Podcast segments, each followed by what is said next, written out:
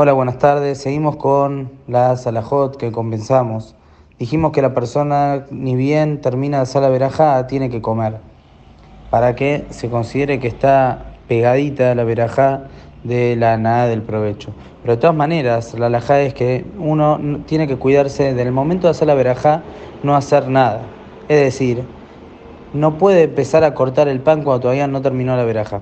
Dijimos que había algunos que marcaban un poquito el pan antes para que cuando termine la verajá pueda cortarlo con más rapidez. Pero en el momento mismo de la verajá no tiene que estar ocupándose en cortar el pan, sino tiene que estar completamente concentrado en la verajá. Hay otros motivos, pero este es un motivo por el cual no se debe cortar en el momento de la verajá.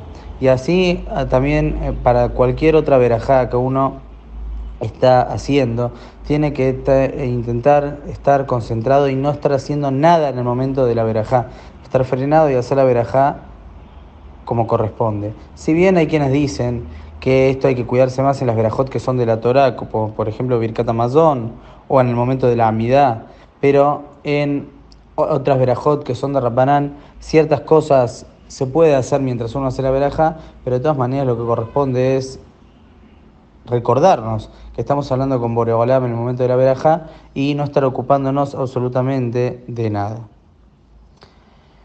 Otra la jamás dice, si la persona tiene un pan entero, la mitzvah es comer, hacer la verajá sobre ese pan vamos a decir que tiene varios panes, si tiene uno entero y otro que está cortado, siempre lo mejor es tomar el pan entero, esto le da más honor y cabuda a la veraja. En Shabbat, como dijimos, hay más hincapié en esto, ya que para hacer la Hamishnea tiene que agarrar dos panes enteros y hacer la veraja, pero incluso en los días de Hol, es, lo que corresponde es que la persona, si puede y tiene un pan entero, que tome el pan entero y haga verajá sobre él.